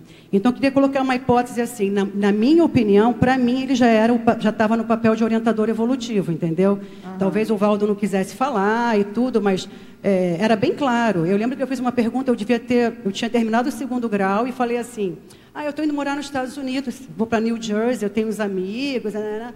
Na hora, foi o EM quem me orientou. Falou, calma lá, né? Ele falou para mim, né? calma, vai com calma. Aí eu perguntei, mas quem é esse EM? Né? Ninguém sabia nada dele ainda. E ele realmente interferiu. E não era só eu. Várias pessoas faziam perguntas sobre o que fazer, para onde ir. Não tinha nada disso naquela época, né? Então eu via que ele interferia diretamente no destino das pessoas. E aí eu queria corroborar um pouco com essa ideia do IOR, porque assim, eu acho que o Valdo ficou esses anos todos com o EM para colaborar com essa reurbanização do planeta, porque são consciências mais evoluídas, né? Como tem os chineses lá, o EM na Finlândia, deve ter evoluciólogo para tudo que é lado, né? E aí o papel nosso, que eu, enquanto ele falava que eu pensei, seria exatamente esse, né? O Valdo vem com o EM, traz a conscienciologia, consolida isso aqui, a gente tem que manter. né? A gente tem que agora o árduo trabalho de manter novas I6, novas cognópolis, expandir a conscienciologia de forma que. Mas aí é que eu acho que é o diferencial é o seguinte: fazer com que as pessoas tragam a conscienciologia para cá, para a gente ficar livre disso aqui, entendeu? Para a gente ir embora daqui. Porque a TENEPS é isso: você sai do corpo e você vê que cada vez mais você fica menos apegado à matéria. Então, é, é, bem amplo esse tema, né? Mas eu estava pensando aqui, são minhas reflexões, essa é a minha opinião pessoal. Uhum. Mas acho que o EM já estava nessa condição. Não sei se outras pessoas estavam lá no Rio de Janeiro nessa época. Foi lá no Teatro do Iban em 1987. Mas também teve muitos ECP2 em que o EM não sei se vocês lembram, gente, o EM, 1990, 1900 e bolinha, 1996, 97, o EM vinha, incorporava e passava também essas informações sobre o nosso destino, entende? Então, acho que é importante colocar isso, porque quando você fala em destino de proexis, é o orientador evolutivo quem orienta, não é? É o que a gente aprendeu, né? Então, seria uma hipótese aí de ideias. Hum. Legal, muito, ah, muito, muito boa essa esse, esse ponto que você levantou, Flávia, porque é, se, realmente, se a gente for pensar essa, essa questão que ele tinha falado, que o transmitor era júnior e os evoluciólogos do, do EM eram sênior, realmente, então no mínimo o EM era alguma, um júnior ali aqui no nosso planeta. É. Então, ah, meus elogios pela excelência da tua pesquisa. Estou aqui de boca aberta, não tinha assim muito conhecimento sobre esse, assim não tinha, sabia o que EM tinha conhecimento da personagem, mas assim não tinha aprofundado, não tinha maiores informações. Muito rico o, o conteúdo da tua pesquisa. Uhum. E assim, eu tenho uma pergunta acho que para o Amauri, que teve assim um contato é, direto com ele. Uhum. Você poderia assim exemplificar ou falar alguma coisa da, do teu comportamento, do teu holopensene, o que, que mudou depois que você teve esse contato direto com ele? Acho que o principal que o M, como o, é, foi comentado ali no vídeo, era a exemplificação. Né? Assim, a gente via o exemplo, né, como foi colocado lá, aquela horizontalidade, aquela consciência se colocando no mesmo patamar de evolução, aquele bom humor frente às questões, às vezes até difíceis aí da evolutividade. Né? Então, esse, quem teve a oportunidade de, como a Flávia comentou, de ter vivências diretas com ele, isso aí chamava muita atenção. E o processo também de, da discriminação de energias, né? isso aí ele tinha como uma segunda natureza e aquilo parece que passava para a gente. Né? Então, uma das questões, por exemplo, que é, nessa pesquisa que a gente foi fazer na Finlândia, a gente estava muito atento, é a questão do padrão energético do M, porque quem teve vivência direta com EM sabe exatamente como é o padrão do EM energético sabe descrever até. Até tem algum componente assim que a gente parece que até meio físico. Né? Muita gente fala disso aí, a questão do, é, da sensação de, de, de umidade. Né? De, uhum. é, é, é, uma coisa até que chega a ser físico, dá a impressão que você está no, no, no, mangue. Né? Uhum. Né? Que muitas pessoas falavam assim, a impressão que você está é no mangue ali, né? quando tinham. Então, esse padrão, né? energia, aquele tipo de energia, e não só é, a sensação física, mas a alteração pensênica, que aquilo era uma, uma, uma retilinearidade maior, uma, uma, uma tranquilidade, né? aquilo ali tudo transmitia, era, um, era um, uma gestalt, assim, era um, um, um todo que é bem, que é, isso é, é muito, para mim, é muito presente, é muito, eu lembro bem disso aí. Então, eu acho que você ter esse componente, por exemplo, nessa pesquisa que a gente está, a gente foi uma vez para a Finlândia, a gente vai voltar lá para a Finlândia, porque uma semana só lá, não, nem arranhou, né? E a gente já está fechando o cerco lá, a gente quer voltar mais vezes. E então esse padrão é uma referência forte anterior que a gente tem, né, para fazer o rapport, para fazer para trabalhar essa pesquisa em, busca de uma afinidade e aproximando dentro do que for possível. Fora todo esse trabalho também de gerar o documentário, gerar o livro, isso tudo a gente vai verter para o finlandês. Né? Então, isso aí também é uma maneira de, de de rapport né, com o EM para poder fazer com que ele chegue à conscienciologia. Muita gente fica falando, ah, o professor Valdo falou que o EM vai chegar aqui um dia. Ele vai chegar aqui um dia se a gente fizer a nossa parte também. Essa é isso que eu vejo, né?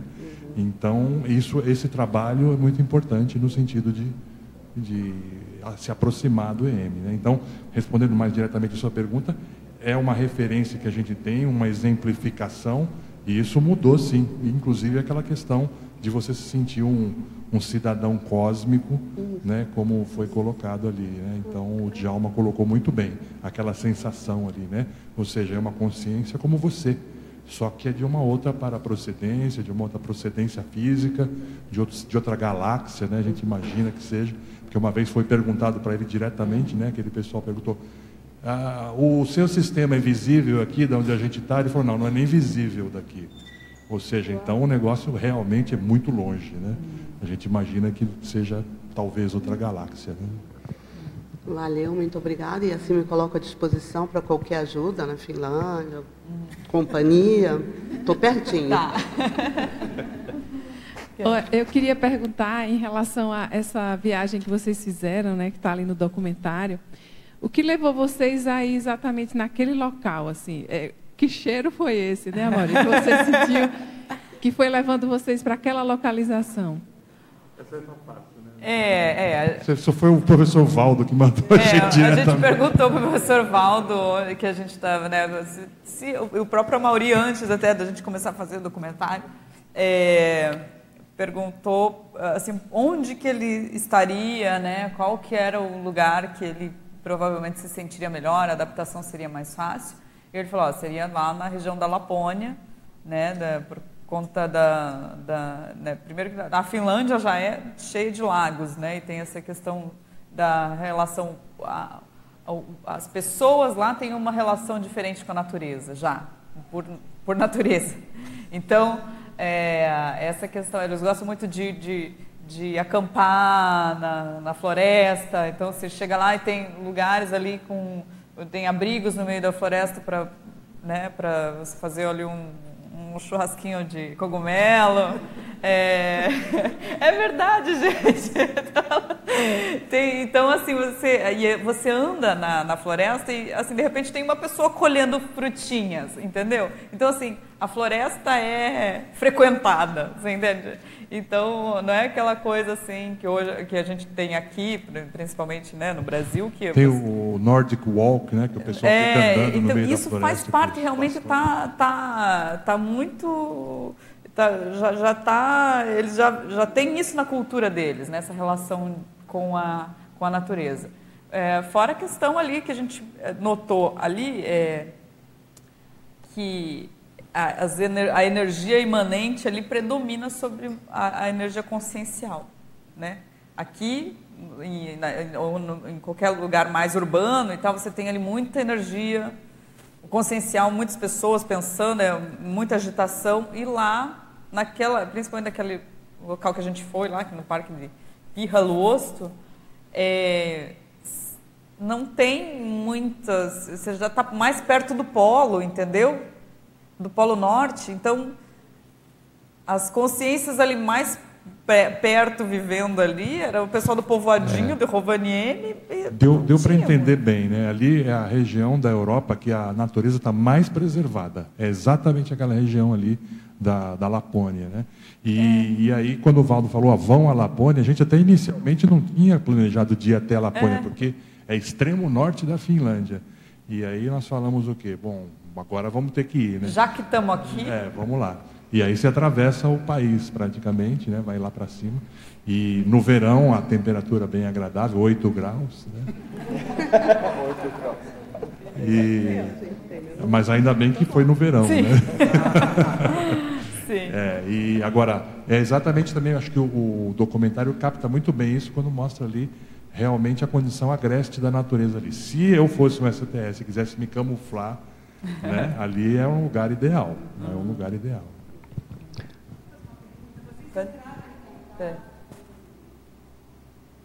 Vocês entraram em contato com o Rivonsu, né, que é o autor do livro, que ele falou que estava escrevendo sobre a consciência. Eu vi no, o Mauri estava no filme pegando o livro, não foi é, isso? Exato. Vocês entraram em contato com ali ele? Foi foram... ali foi o momento que a gente descobriu é, o livro. Ali né? foi quando a gente tomou contato com o livro e aí depois quando a gente voltou da, da viagem, aquele, aquela, aquele momento ali que está gravado realmente foi o momento em que a gente falou, hum, o que, que é isso aqui? Ah, é. tal. Foi Porque realmente aquele momento mesmo. Eu lembro bem, né? Foi em 2014, né? E aí nós chegamos, quando decidimos que íamos para a Finlândia fazer o documentário, ah, viemos conversar com o professor Valdo e aí falou: oh, você tem alguma recomendação para essa nossa expedição, para essa nossa viagem? Ele falou duas coisas. Primeiro, vão à Lapônia. E segundo, olha, eu quero encomendar que vocês achem lá um livro que tenha consciência no título né, e que seja escrito por um pesquisador finlandês. E foi o que nós procuramos. E aquele momento que mostra no documentário é o momento que a gente achou esse, exatamente essa é, recomendação do professor Valdo. Foi uma coisa meio mestre dos magos isso, né? A consciência do título, você tem que achar. E aí, então a gente, a hora que a gente chegou lá, daí a gente conversou com a Melanie, né? Que é, ela mora na Finlândia e conhece a Conscienciologia. Ela até veio para a International Week, né? E aí ela, a gente foi a, uma livraria com ela e aí falamos isso, ó, tal, assim, e a gente foi ali na, naquela, e aquele realmente foi o momento que a gente viu, nossa, quem que é esse cara aqui, o Anti-Revon Sul e tal. É, ah. Hoje tem um grupo de finlandeses que pesquisam o EM, né? Tem um senhor, isso é um grupo do Instituto de Parapsicologia da Finlândia. Tem um senhor lá que o nome dele é Tapani Koivula, né? E tem o Jan Fielander também, que é da Suécia. E tem vários, né? mais ou menos umas 10 pessoas lá são, são interessadas. Né? E, inclusive, eles, a gente convidou para que eles viessem aqui no Brasil, tudo. Né? Então, uhum. assim, uh, seria interessante a gente pensar num momento né, para manter esse contato mais direto online, tudo. Uhum. Né? Eu uhum. sempre converso, toda semana a gente conversa com eles, né? E o, o, o Antirrevonsul é amigo nosso. Né? A gente esteve lá com eles há dois anos atrás, né? E a gente também está construindo para eles virem aqui no CIAEC e tal, né? Nós temos pesquisas bem, bem parecidas, né? O livro do Antirrevonsul tem um, um capítulo sobre projeção, uhum. né? mas ele ele desconstrói essa ideia, assim, é, mas, mas ele admite estudar isso. Né? O Antirrevonsul, que é Na, na, informação dos amparadores seria uma, uma ressoma do Anaximandro, né? o professor Valdo indicou, o Maurício mapeou lá. Aí nós fomos a Helsinki e a gente teve, nós estivemos juntos na mesma conferência, apresentamos juntos lá no mesmo congresso lá. Né? Então hoje a gente mantém contato e provavelmente a gente está construindo uma situação para eles virem aqui também. Mas eu acho interessante nesse assunto da AM, Helena e Mauri, é, a gente imediatamente, imediatamente já é, criar uma conexão, porque esses pesquisadores lá, eles são bem idosos. Tem um grupo de jovens, mas os principais já estão aí na faixa de 75 anos de idade uhum. lá. O Tapani Koivola, ele tem dificuldade para andar, tudo, ele acompanha o professor Valdo há muitos anos, né? E eles são finlandeses lá, né? de Helsinki mesmo, são, uhum. são muito amigos nossos lá fazer esse contato aí mais direto. A gente pensou em fazer talvez um debridge e tal, usar já a tecnologia lá que o Paulo está usando, né? Uhum. E colocar todo mundo online e fazer um, uma conversa apropriada. Né? Isso pode ser feito imediatamente. Uhum. Eu conversei com eles semana passada, lá, toda semana eles têm os encontros lá na, no Instituto. Nós, nós fizemos um seminário juntos lá em Helsinki. Uhum. Né? Um seminário mesmo só sobre esses assuntos da conscienciologia. Né? E eles toda semana se reúnem. Então é caso só de a gente criar um momento, fazer a coisa online e, por exemplo, esse vídeo, esse trabalho, colocar já com legenda, traduzir tudo e o que tiver e atualizando o pessoal lá. Uhum. Porque eles estão procurando isso lá também. Vamos estreitar a conexão Foz-Helsinki. Né? É.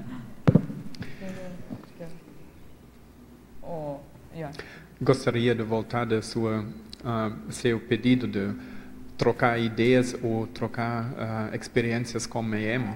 Eu estava em 2015 em Finlândia e eu tentei antes de conectar-me com esse campo de EM.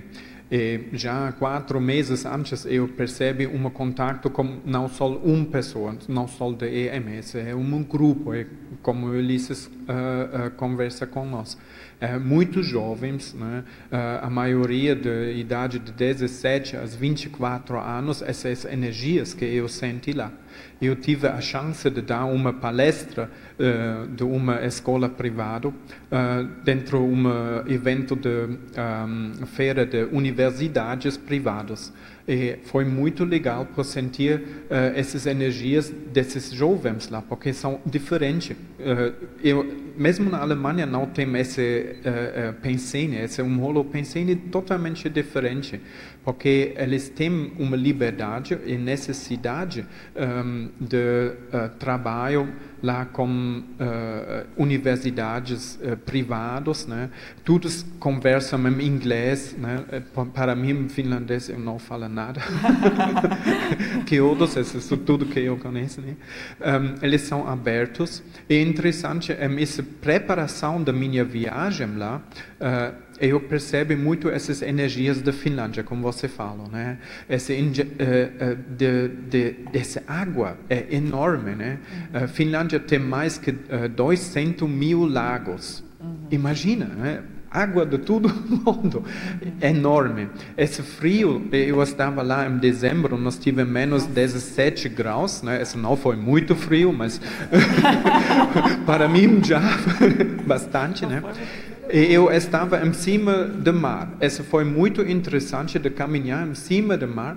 E eu tive um ponto um, eh, de energias enorme lá. Eu percebi que um, essa cidade, uh, uh, Helsinki, uh, abraça o mar. É muito legal. E essa tudo energia de, polar, com esse gelo, com essas energias imanentes, chegam lá dentro desse embraçamento da praia. E eu tive um, um, um ponto que eu posso lembrar agora da TENEPS e amparadores ajuda-me quando é uh, importante de conectar de uma energia de lá. E eu tenho uma referência desse ponto energético com esse mar de gelo. Foi maravilhoso. Eu acho que cada um que tem uma afinidade de EM e quer fazer pesquisa um, sobre energias, nós podemos encontrar muito fácil essa holopensene. Hum. Legal. Bom, obrigada por essas, essas dicas. Temos. Quem está que tá pensando em fazer pergunta e não está fazendo? Eu tenho um outro ponto. Um, encontrar essa pesquisa não do Sol EM, eu acho que esses são vários grupos que trabalham aqui. E da nossa pesquisa na extraterrestriologia, uh, nós temos uh, um projeto de escrever um livro em conjunto e uh, trocar nossas experiências sobre exoprojeções. Essa é, a minha opinião, um campo interessante para pesquisar por isso, um, nós, nós, podemos ter dicas uh, da nossa tarefa aqui.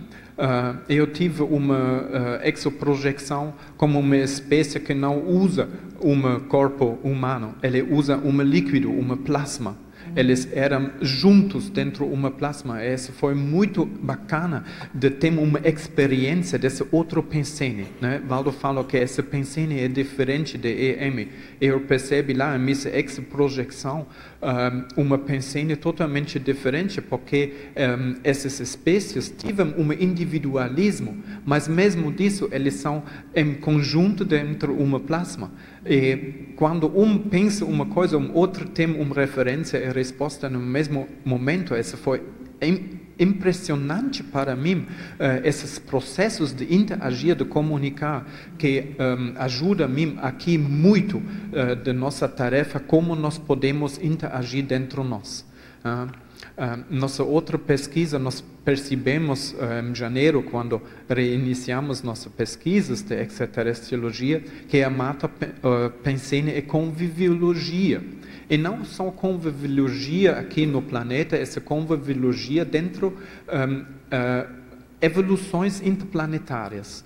É muito interessante quando nós um, aprofundamos um pouco mais essa pesquisa, que percebemos que essas transmigrações e essas interações, intercâmbios com outros planetas, um, eu acho um, é organizado por serenões. Uh, que tem uma possibilidade de, de materializar-se dentro de um laboratório. O Evaldo escreve que um, a maioria dos serenões chegam aqui uh, de visitas de outros planetas. E eu acho que esse contato com evoluciólogos avançados, ou uh, uh, como é no térmico? certo uh, é o sênior né?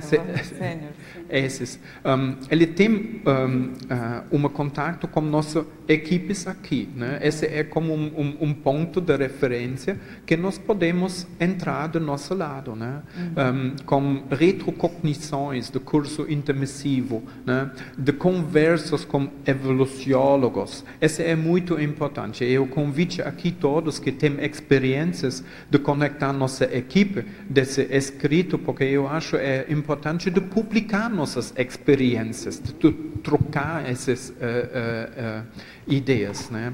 É essa Cristina Bornia que, que é gerente desse desse projeto. E, e Orne, eu, eu acho que eu não estou errado. Se eu, tinha alguém na frente? Ah, ela vai fazer uma pergunta. É sobre esse assunto que você quer? Um comentário. Se eu não estiver errado, acho que eu vi o professor Valdo mais uma vez mencionar que não tinha nenhuma consciência que atingiu o estágio de serenão, formada, ultimado, chegado a esse estágio, no planeta Terra. Todos esses que tiver, atualmente portam a condição de Homo sapiens sereníssimos são provenientes de outros orbes, outros planetas, não aqui. Uhum. É, isso é fato. Não, eu queria saber quais são os projetos da Comunicons nesse você, essa é uma pesquisa sua? É um trabalho que a Comunicom está desenvolvendo? Que você queria saber como é que está o processo da IC?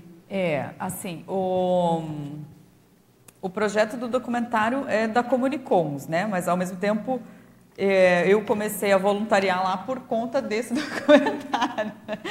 Então, foi algo que é, eu vim para ajudar nessa né, nesse projeto que já existia, né, já existia essa vontade de produzir um documentário, um filme, algum material audiovisual sobre o EM, né? E, e aí nisso eu comecei a fazer pesquisa inicialmente para o documentário, né? Uma coisa eu, eu meio bobinha, né, inocente. Eu falei, não, ah, é só um documentário, começar a entrevistar as pessoas, né? E aí que eu fui aprofundando essa pesquisa exatamente na questão da pré-maternologia, né?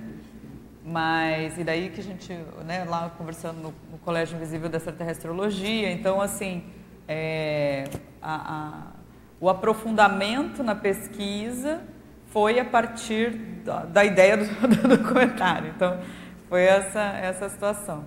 Mas o projeto do documentário está. Hum, a gente está agora fazendo uma, uma reedição que eu tinha até feito um, um primeiro, uma primeira edição do documentário em 2015.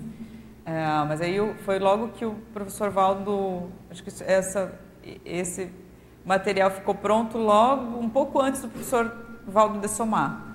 E aí agora a gente viu que realmente ele estava precisando ser reeditado, porque é diferente você lançar um, né, um documentário com onde que a pessoa, o personagem principal praticamente, né, é, de soma, então a gente teve que adaptar essa, essa linha narrativa. E até assim, foi um processo de amadurecimento também, meu, né, e, e de toda a equipe, para chegar numa, numa edição que, que realmente.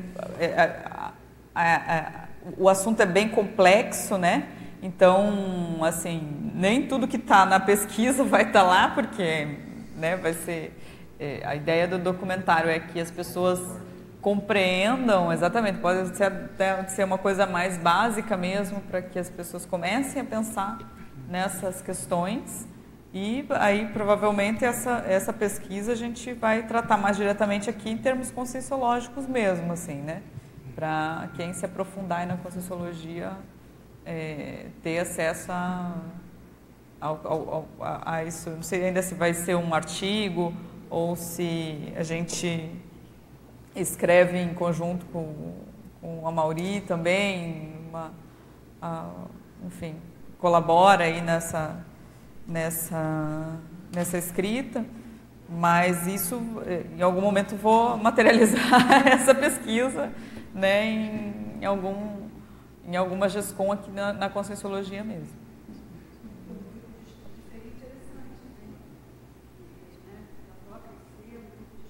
tema, porque esse tema ele é muito amplo. Uhum. E com certeza as coisas vão surgir, como aconteceu na tua experiência. Se começar a mexer, as coisas vão vir, né? É, exatamente. E querendo ou não, o EM está com o Valdo desde o início de tudo. Então tem um porquê disso, né? Acho uhum. que tem muita informação ainda que a gente não captou, eu acho, sabe? É, eu também acho. Eu sinto isso também. Que não... E agora a gente vai começar a entender, pós de soma, Valdo, entendeu? A gente está começando a juntar os pontos, associar ideias e chegar, sabe? É, não, assim, para mim foi muito foi muito sincrônico essa questão assim de, de, começar a aprofundar na pesquisa e de repente as próprias os próprios fontes eu passar a ver de uma forma diferente entendeu?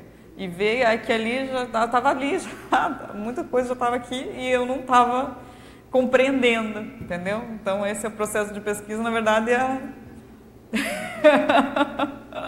é uma coisa assim, eu não estava à altura do que estava já publicado, entendeu? Então, eu tenho que, acho que quando a gente começar a, a puxar o fio da meada, vai, vai ampliar cada vez mais, né? Eu vejo, essa, eu vejo isso também.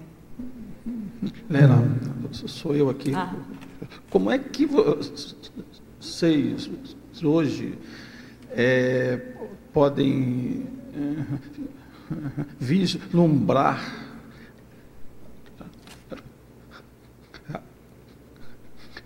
a vinda dele para cá. Porque aí vai. Tudo comprova dentro do intrafísico, né? Entendeu? Ele está aqui mesmo, olha aqui, ó, você coloca o, dedo nele. Eu acho que, que isso traz algo muito assim, concreto para todos aqui na nossa reciclagem, né? Como é que vocês é, interpretam isso aí? A minha opinião pessoal agora, porque, né, acho que, assim, a hora que o... Duas coisas também, a, o objetivo do documentário, inicialmente, né, era ter essa... É ser, servir ao modo aí de uma certa cápsula do tempo do, de vivências do curso inter, né, da intermissão do EM, ah, para quando ele chegasse aqui na Conscienciologia, ele já ter o negócio tá, tá ali, né? Tá escancarado, né? Ele conseguisse se reconhecer mais facilmente nessa retomada de cons aí depois do restringimento de uma de uma provável ressoma. Mas também existe uma hipótese de que o próprio EM ainda não pode ser que pode ser que dê certo, dê certo dele é, já recuperar esses cons e, e, e, ter acesso à conscienciologia de alguma forma, vindo aqui ou mesmo lá na Finlândia estudando, enfim. É, mas há também uma possibilidade de que ele, é, como seria essa primeira ressoma no planeta Terra, tem alguns problemas sérios intrafísicos. Intrafísico, né? Correto. E que, de repente, não vai ser nem nessa ressoma que ele vai ter acesso às ideias da conscienciologia. E aí acho que a nossa responsabilidade aumenta um pouquinho também, porque a gente é, tem que fazer a coisa é, expandir Sim, e expandir mais, né? Tá mais e ter uma certa duração maior de tempo aqui nesse planeta dentro da nossa de qualquer maneira a gente tem que fazer a nossa parte aqui. Né? Certo. Né? É isso aí é o, é o fundamental. Em uma hipótese ou outra, a gente tem que cumprir a nossa parte aqui da melhor maneira possível para que é, e se tiver essa reciclagem que você apontou, que eu acho que seria excelente, né? Sim. Seria uma coisa realmente para nós muito evolutiva, ter essa oportunidade de fechar as pontas todas, né? Uhum. O próprio professor Valdo fala, poxa, eu gostaria de encontrar ele, né, para fazer umas perguntas de como que foi esse processo da transição, da ressoma e tal, né? Agora ele deve estar vendo muito mais coisas lá. É. Poderíamos até também futuramente saber esses detalhes, né? Que ficou aí alguns pontos, como você apontou mesmo alguns pontos aí de curiosidade. Então, complementaria muita coisa, ajudaria é, nas nossas reciclagens. E já está ajudando, na verdade, né? uhum. né? porque esse, essa energia que nós estamos colocando e essa, é, esse esforço de compreender isso, que, como a Helena colocou, é um tema avançado, é um tema que exige para nós mesmo muita reciclagem, muita, é, muita abertura de mente, né? de, de conscientização das coisas. E vai ser importante. Né? Eu acho que esse, esse momento chegar, e nós estamos trabalhando para isso, vai ser muito importante para nós, para nós enquanto grupo. Né? Ok. Então, é, Helena, queria, é nesse ponto. É, só um instantinho, que eu, eu queria complementar também essa questão de que é, a, hora que a, parece uma coisa meio messiânica, ah, o M vai vir, ele está vindo, né? É, exatamente. E é, é justamente o que a gente não né, não, que não faz nenhum sentido do ponto de vista consciencial, né? Não fica que nem a vinda de Dom Sebastião. Né? É, exatamente. Mas é, provavelmente aí a hora que ele chegar, né, se a gente pensar nessa perspectiva de que ele vai no intrafísico ter acesso e vai estar aqui um dia, entrar aqui no tertuliar, é, de que ninguém vai poder dizer assim, não, olha, aquele lá é o M, né? Ele, a pessoa que vai se reconhecer como M, pode ser até que ele se reconheça como M e não diga nada para ninguém. Entendeu? E que ele fique ali, gente, para que, que eu vou né, causar problema para mim mesmo? que eu vou dizer que, que eu vai chegar aqui, vai ter uma afinidade enorme com o pessoal, vai, olha, o cara é gente boa e tal, fala e é direto e me lembra muito M, pois é, né, cara, mas pode ser até que ele tenha essa consciência e não, não queira, né, explicitar isso. Então, vai ficar muito. É, claro, com esforço é que a gente seria legal se a coisa acontecesse e fosse de, de forma explícita, mas. É, e também hoje, chegar alguém e falar assim, gente, acho que eu sou o EM. A pessoa não vai olhar assim, oi, que isso? E aí vai começar aquela coisa de teste, se é a pessoa mesmo. Vai exigir é, maturidade no Exatamente. Né? Então, é, qualquer... essa questão maior, eu acho que é, é justamente a maturidade do grupo para ter a convivência com, disso. Com o juízo no lugar, qualquer superexposição de qualquer um de nós não ia trazer nenhum benefício. Tudo que a gente estuda de anonimato, do Homo sapiens sereníssimo, ah, de repente você está super exposto, no good. Ah. É só colaborar nessa situação, assim, pensar que se a gente tivesse na, numa próxima vida para encontrar esse grupo, então as pessoas que tiveram contato com ele nessa vida e estudarem sobre o assunto, eu acho que ajuda a fazer essa essa conexão para ele ter contato com a gente, ou por aqui, ou por uma, uma aula EAD, qualquer coisa que tenha que seja feita, né? que ele possa ter essa, essa afinidade. Então, quem já teve contato, eu, por exemplo, tive contato num ECP2, uhum. assim como a Flávia, a mim, quer dizer, várias pessoas mais da, da, das antigas, né, vamos dizer assim, se a gente focar nisso daí, de repente pode ajudar, né? Acho que isso pode ser uma boa. É, acho que é interessante, como o Jorn falou, é, fazer aí os relatos né, dessas experiências e de repente a gente fazer um artigo uma, e uma publicação com relatos de, de contatos mesmo, pode ser aí um capítulo dentro dessa, dentro dessa publicação que a gente fizer sobre o, o, o EM, eu acho que é bem válida isso Imagine, ia quebrar um galhão para ele. ah, aqui, assim.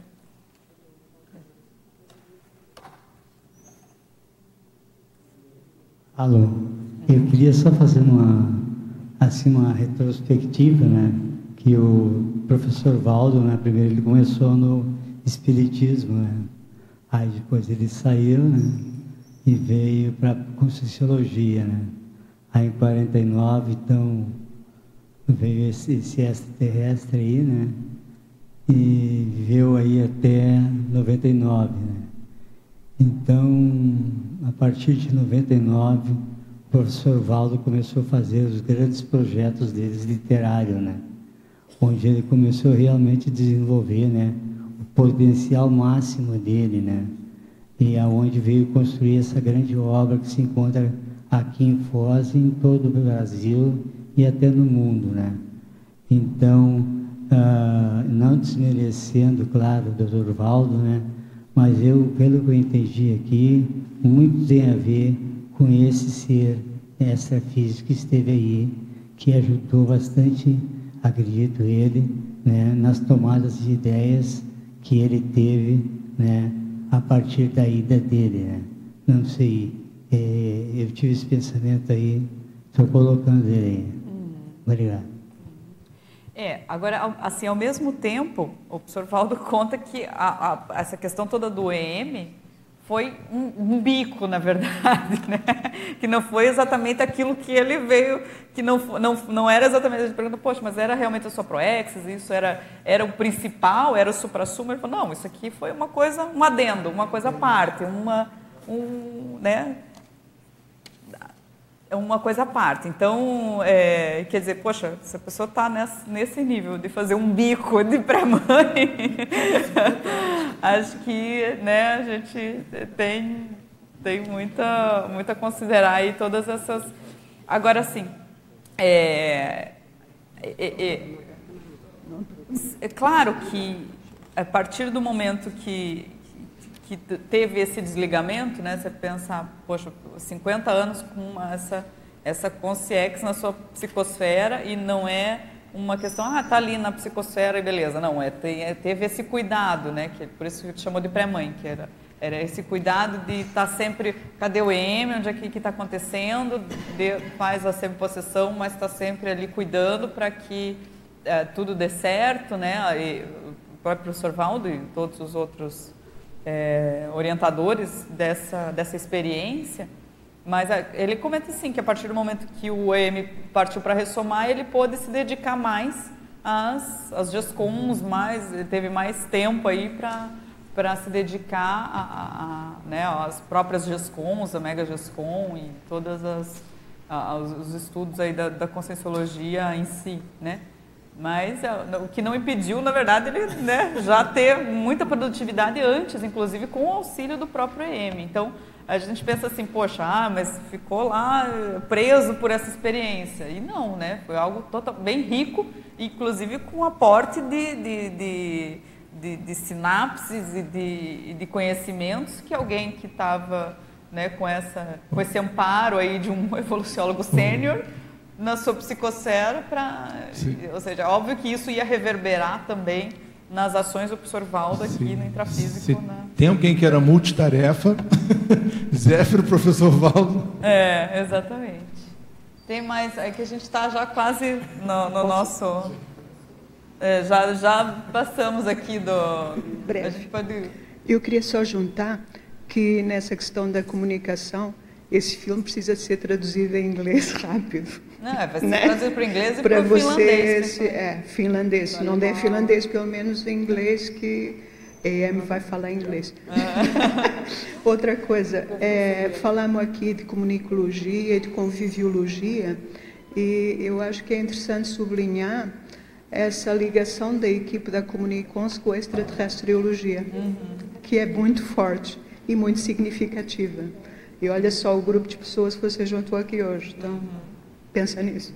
É, então, isso é bem, bem forte mesmo, essa ligação. Bom, pessoal, mas chegamos aqui ao fim. Obrigada pela presença de todos. É, se vocês quiserem entrar em contato comigo, estou aqui, pode conversar comigo aí. É, meu e-mail, quem quiser também pode pegar depois para continuar a conversa. Se tem relatos sobre o EM também, é, me mandem, me, me conversem comigo que a gente pode incluir aí, fazer dentro dessa ideia da, da, da, de reunir os relatos das pessoas, né? A próxima tertúlia matinal será de ressexograma com a Luimara Schmidt. E estão todos convidados aí para domingo que vem participarem da tertúlia matinal domingo. Obrigada, pessoal. Até mais.